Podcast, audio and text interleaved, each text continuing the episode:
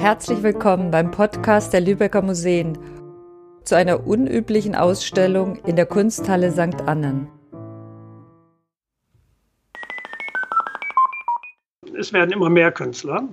Die Zahlen steigen. Unser Verband ist in den letzten Jahren auf, von 50 auf 100 Mitglieder gewachsen und alle träumen nur davon, irgendwie sichtbar zu werden. Viele waren auch ganz froh und begeistert, dass sie ihre Werke auf diese Weise doch zeigen und vermitteln können und dass die Werke eben nicht in der Abgeschlossenheit des Museums gänzlich verschwinden. Schöne virtuelle Welt. Die digitale Jahresschau der Kunsthalle St. Annen. Ein Hörstück nach Videoanrufen bei Rainer Wiedemann Vorsitzender der Gemeinschaft Lübecker Künstler. Auch wie wir uns jetzt sehen, sehen wir uns auch äh, durch eine digitale Nebelwand. Dr. Antje Britt-Mehlmann, Museumsleiterin der Kunsthalle St. Annen. Nichts war einfacher, alles war komplizierter und aufwendiger, ähm, außer ja, nee, nichts. Jens Lange, Künstler und Juror. Also der Austausch war wirklich phänomenal. Den hat man sonst, glaube ich, so nicht. Und Uli Heil, Gewinnerin des Jahrespreises. Das ist einfach nicht das Forum, das wir als äh, freischaffende Künstler normalerweise nutzen. Kapitel 1 Die Bedeutung der Jahresschau.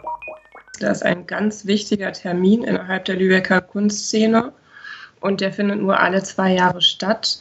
Dazu kommt, dass natürlich der Ausstellungsort, äh, dass die St. Anne Kunsthalle auch sehr attraktiv ist. Das sind schon tolle Räumlichkeiten, die man da hat. Außerdem gibt es ja auch noch einen Jahresschauppreis. Das ist alles schon sehr reizvoll. Von daher ist die Bedeutung für die Lübecker Künstlerinnen und Künstler hoch. Zweites Kapitel. Schöne alte Welt. Analoge Ausstellungen. Wenn ich im Museum bin, ist eine Atmosphäre, es ist ein Geruch, es ist eine Räumlichkeit. Da kann ich meine ganze anderen Sinneswahrnehmung noch mit agieren lassen. So kann ich die Haptik sehen auf dem Bild, die Oberflächenbeschaffenheit, ich kann die Räumlichkeit sehen, ich kann die Farben, alles kann ich ganz anders wahrnehmen es ist nicht nur das einzelne Bild, das präsentiert wird, sondern auch die Korrespondenz mit den Arbeiten. Ja, ich schaue mir ein Bild an, ich gehe weiter, ich gehe nochmal zurück. Dass man mit Menschen zusammentrifft, über Kunst spricht, sich mit Freunden verabredet, dass man da vielleicht sogar feiert, dass dieser Funken entsteht, der einfach ein Stück mit dem gesellschaftlichen Zusammenhalt zu tun hat. Wenn andere im Museum sind, das trägt einfach eine Atmosphäre und die habe ich nicht vom Bildschirm. Kapitel 3 Die Jurierung.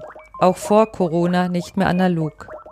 Alle Künstlerinnen und Künstler stellen ja ihre Arbeit einer Jury vor. Und ob die dann äh, ausgewählt werden für die Jahresschau, das ist ja auch schon wieder was Besonderes. Denn eine Juryentscheidung kann so oder so laufen, das weiß man ja nicht so genau. Und die ältere Gesellschaft die verlangte ja auch nach einer digitalen Jurierung, weil viele gar nicht mehr von weit her kommen können und wollen, um analog die Bilder abzuliefern, nach einer Jurierung die wieder abzuholen. Also ich muss meine Arbeiten entsprechend gut fotografieren, dass die auch tatsächlich einer Jurierung standhalten, denn äh, die Jury sitzt dann zusammen am Tisch, der Beamer wird äh, angestellt und dann muss man sich natürlich als Jurymitglied diese Arbeit auch als Originale vorstellen. Das ist manchmal nicht so ganz einfach.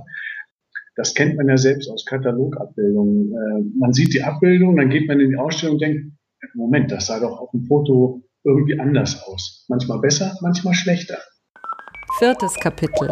Der Lockdown und die Schließung der Kunsthalle.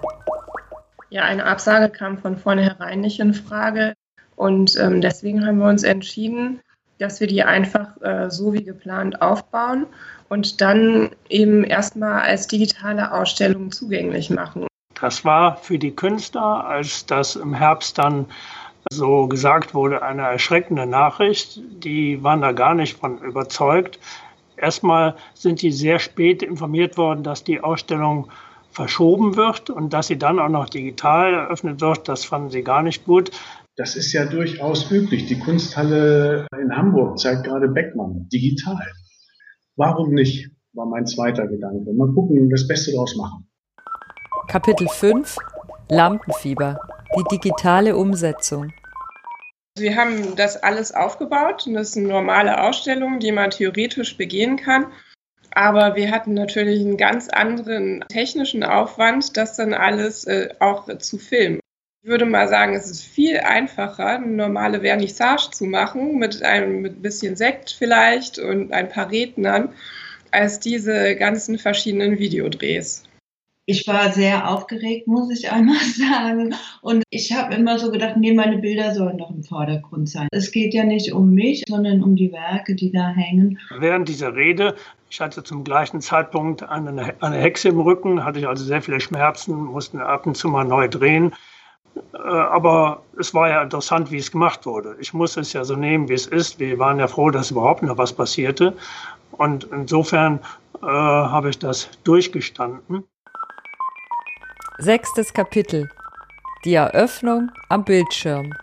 Das ist schon eine Eröffnung, sage ich mal, die sich sehr, sehr neu anfühlt, sehr ungewohnt.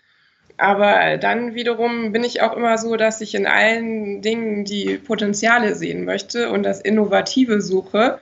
Und so habe ich das Ganze auch irgendwie ja als neues Abenteuer und Experiment betrachtet. Man konnte sich nachher alles anklicken, dass äh, Frau Mehlmann die erste war mit ihrer Rede, mit den einführenden Worten, dann Rainer Wiedemann. Dann habe ich mich selbst auch gesehen mit der Laudatio, wobei ich das immer ganz schrecklich finde, mich selbst zu sehen und zu hören, aber das ist äh, was anderes. Da habe ich dann gleich vorgespult. Als ich das sah, das Ergebnis, da muss ich Frau Mehlmann aber doch sagen, da hat sie sich mit den weiteren Interviews und mit den Vorstellungen der Porträts äh, sich wirklich ins Zeug gelegt. Das war gut. Vorletztes Kapitel.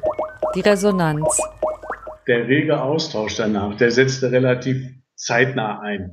Ja, das haben natürlich viele, haben sich das angeguckt und meinten, Mensch, das ist ja interessant, das mal so zu sehen. Vor allen Dingen, dass man nicht nur die Arbeiten gesehen hat, sondern äh, nachher äh, ja auch die Künstlerstatements dazu. Natürlich kann man immer mit Freunden, Kollegen durch die Ausstellung gehen, was dazu sagen, aber ähm, das ist ja wirklich eher, eher selten. Ich bekomme Rückmeldungen, viele Gratulationen natürlich, auch die ich so gar nicht erwartet hätte von so einer Bandbreite von Menschen. Also das, das fand ich schon ganz spannend. Das ist ein Ergebnis, das habe ich vielleicht gar nicht, wenn es nur ein Museum ist. In den letzten vier Wochen habe ich von wenigen ärgerliche Rückmeldungen bekommen. Ich weiß nur, dass viele das doch ganz toll finden, dass sie jetzt da im Film auf der Webseite stehen und sich wirklich noch durch weitere Informationen besser darstellen als nur mit dem Bild. Letztes Kapitel. Die Zukunft. Da ist noch Luft nach oben. Das können wir besser machen. Und das ist ja auch das erste Mal gewesen, dass wir das alle gemacht haben. Ja. Zur technischen Umsetzung glaube ich, das wird sicher noch einfacher werden. Da werden Museen einfach nachrüsten. Aber niemals im Leben kann die digitale Ausstellung wirklich komplett die, den normalen Museumsbetrieb ersetzen. Nein, es ist eine ergänzende Möglichkeit. Es ist für mich eher die Chance, Menschen zu motivieren, ins Museum zu gehen, aber nicht ein Ersatz. Ja, da denke ich eben, äh, nicht mehr, dass wir nur auf die Jahresschau warten oder nur in unseren eigentlichen Galerieräumen dann Ausstellungen machen, sondern dass wir auch die Stadt nutzen. Da gibt es so viele Leerräume, so viele Flächen auch an der Wand, die genutzt werden könnten, dass man da eben digitale Medien nutzt, um da sich äh, aufzublenden und äh, zu zeigen. Man braucht natürlich auch eine Plattform, wo, wo man das zum einen präsentiert und die auch von anderen wahrgenommen wird. Ja, man, klar kann man hier so sein Süppchen kochen, dass man sagt, ach Mensch, wir machen hier in der, zum Beispiel in der Gemeinschaft Lübecker Künstlermann so einen Film, den wir drehen über uns oder wir zeigen unsere Arbeit. Man muss natürlich auch gucken, wo zeigt man das und äh, wer guckt sich das nachher an. Das wirklich überregional zu denken, das wäre mal ein spannender Gedanke. Wie kriegt man jemanden dazu aus Berlin, mal, mal das anzuklicken, was in Lübeck passiert? Also was wir jetzt nicht gemacht haben, ist was wirklich Partizipatives. Und das wäre für mich spannend, im digitalen Raum noch weiter zu erforschen. Wie können wir unsere Besucherinnen und Besucher auch noch äh, interaktiver einbeziehen in diese digitalen Formate? Und da ist immer noch äh, ein neuer Laborraum, den wir nutzen können, um äh, das Ganze voranzubringen. Eine Produktion von Sabine Mila-Kunz und Pirol Audioprojekte Hamburg.